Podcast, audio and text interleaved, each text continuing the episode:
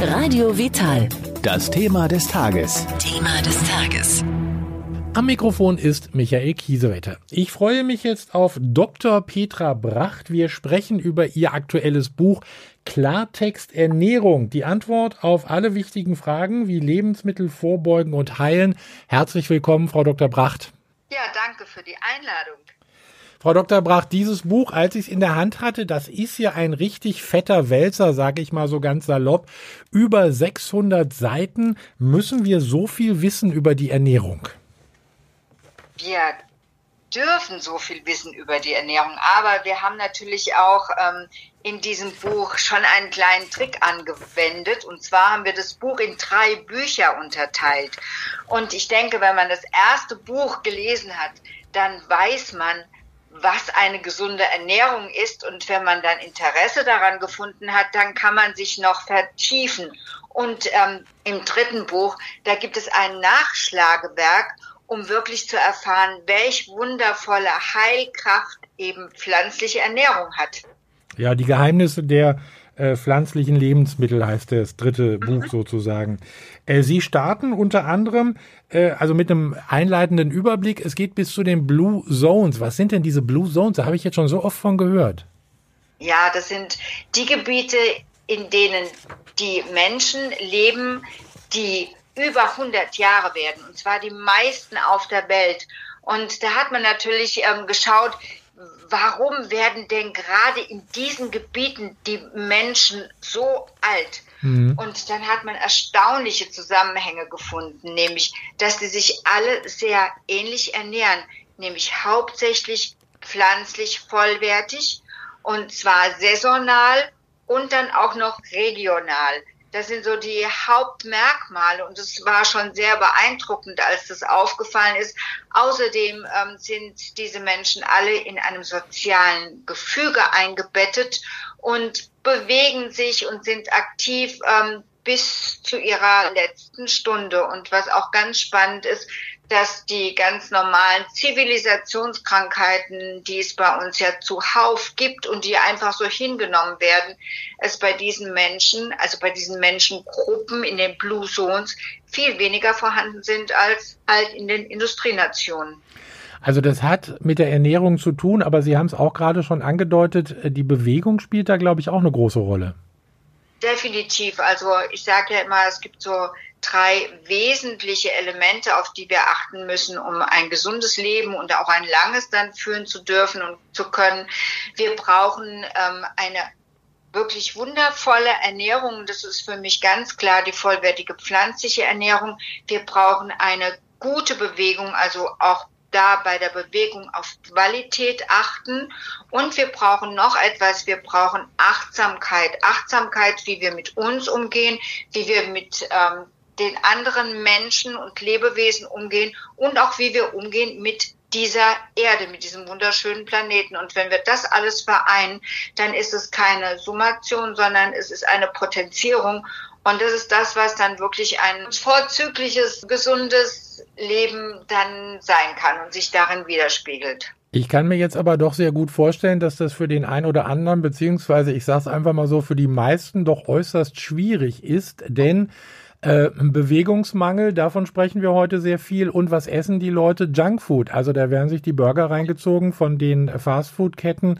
Da gibt's Pizza, da gibt's Nudeln, äh, da gibt's Eis, da gibt's Sahne obendrauf und auch Milch ist ja nach wie vor bei den meisten immer noch irgendwie im Speiseplan. Früher hieß es ja, das beschreiben sie auch im Buch, Milch macht müde Männer munter, aber ich glaube, das ist doch schon lange widerlegt, oder? Äh, definitiv. Also zum einen, Junkfood heißt eigentlich übersetzt Essen für die Mülltonne. Wir sind ja keine Mülltonne, sondern wir sind äh, Menschen, die wundervoll organisiert sind. Da ist eine Körperintelligenz in uns drin, die müssen wir nur ein bisschen verstehen. Und ehrlich gesagt, Gesundheit geht wirklich ganz einfach. Das Problem ist, dass die Menschen nicht informiert werden, was gesund ist. Und so kann es auch passieren, dass heute immer noch die Menschen glauben, dass Milch so wahnsinnig gesund sei und dass die müden Männer davon munter werden. Das ist natürlich ähm, überhaupt nicht der Fall, sondern Männer werden dadurch krank, aber Frauen auch, weil Milch ist die Ernährung der einzelnen Säugetierart in der Zeit, in der es gesäugt wird und nichts anderes. Und danach macht sie uns einfach nur krank. Es gibt mittlerweile so viele wissenschaftliche Untersuchungen auch dazu, die dies bestätigen.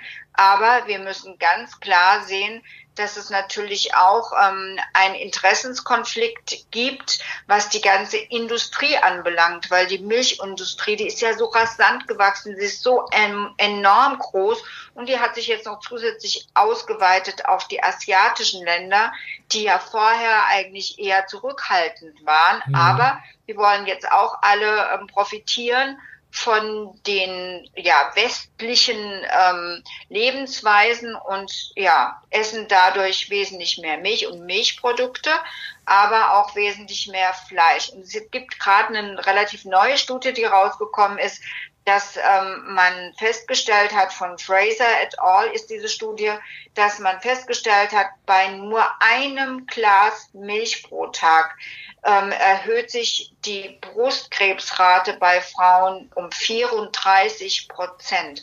Und das finde ich einfach Zahlen, die sind unglaublich. Und das ist auch der Grund, warum ich mit Klaus Leitzmann beziehungsweise Klaus Leitzmann mit mir dieses Buch geschrieben habe weil ähm, wir informieren wollen und wir, wir möchten gern die Leute sensibel dafür machen. Also nicht mit erhobenem Zeigefinger zu sagen, so und so musst du das, sondern wenn du verstehst, was du mit einem gesünderen Leben, einem gesünderen Essen, was du für dich bewirken kannst, dann hast du zumindest schon mal die freie Wahl. Und je öfters diese Informationen kommen, umso leichter werden die Leute dann auch bereit sein, mehr hinzuhören und vielleicht das eine oder andere zu versuchen. Und so kommt es ja auch, dass wir mittlerweile doch schon so an die 10 Prozent Veganer oder Vegetarier bei uns hier in Deutschland haben. Das ist schon ganz schön hoch von der Zahl her. Da gebe ich Ihnen recht. Vielen Dank auch nochmal für den Hinweis auf äh, Professor Leitzmann. Den habe ich eingangs natürlich wieder völlig vergessen, aber er ist ja bei uns auch kein Unbekannter. Wir haben gerade was gemacht, auch über eine aktuelle Studie,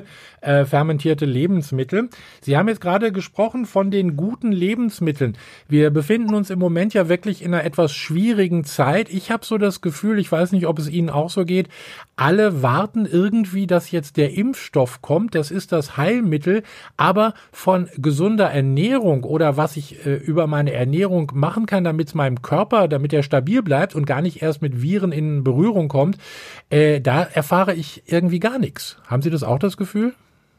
Ja, ich habe das Gefühl, ähm, aber ich kann einfach nur sagen, ich bin jetzt von der großen Presseagentur min, zumindest schon mal zweimal interviewt worden und mhm. diese Meldung ist rausgegangen, dass wir wissen, dass wir durch eine gesunde Ernährung unser Immunsystem stabilisieren können. Jetzt diese neue Studie, die sagt, dass eine gesunde Ernährung, fermentierte Nahrungsmittel, ich glaube, es bezieht sich auf wirklich auch auf ähm, insgesamt auf pflanzliche Nahrungsmittel, die diesen Rezeptor, diese Eingangstür für diesen ähm, SARS-CoV-2-Virus verringern ja. und wirklich auf alle pflanzlichen Lebensmittel.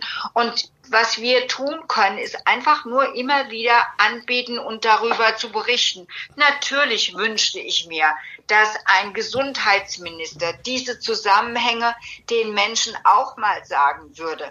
Aber ich frage mich dann natürlich auch immer, warum tut er das nicht? Weil zum einen wären die Leute nicht hilflos, weil dann müssten sie warten auf irgendeine Impfung, die möglicherweise gar nicht kommt, beziehungsweise die auch diejenigen, die es bräuchten, vielleicht gar nicht wirksam ist. Also da gibt es eine ganz, ganz spannende ähm, Untersuchung, die ich gestern gelesen habe dass gerade die, die eine Impfung brauchen, möglicherweise so ein schwaches Immunsystem haben, das nämlich die Älteren und die Geschwächten, dass sie gar keine Immunität ausbilden können. Von daher denke ich einfach, es wäre so wundervoll, wenn einfach von der Politik her mal was gesagt wird. Aber da dem nicht so ist, Deswegen, ähm, ja, tun das so Menschen wie wir. Das könnte vielleicht sein, dass äh, da unser Gesundheitsminister ja wunderbare Kontakte zur Pharmaindustrie hat und ich glaube, die hätten da was dagegen, wenn wir über gesunde Ernährung sprechen.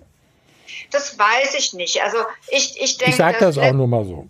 Ja, ich denke, dass letzten Endes tatsächlich jeder der, ähm, also nicht jeder, aber die allermeisten, die mit Menschen arbeiten, dass die natürlich möchten, dass die Menschen gesund werden. Aber mhm. wenn zum Beispiel auch, da, ja, die meisten Ärzte, die haben ja auch noch nie was, also noch nie, das ist nicht richtig, aber die haben im Studium nicht über gesunde Ernährung gelernt. Und äh, dann können sie natürlich auch ihre Patienten dementsprechend nicht beraten. Mhm. Deswegen ähm, finde ich das schon sehr wichtig, dass, dass wir in Kleinstarbeit Menschen informieren. Also ich habe ja auch einen, einen eigenen YouTube-Kanal, ich mache Podcasts, ich schreibe für eine große Frankfurter Tageszeitung seit, glaube ich, 17 Jahren ähm, wöchentlich eine Kolumne dazu. Ich weiß, es ist Kleinstarbeit, aber ich finde, ich bin jetzt seit 30 Jahren mit, mit all diesen Informationen unterwegs und ich finde, es hat sich ganz viel verändert.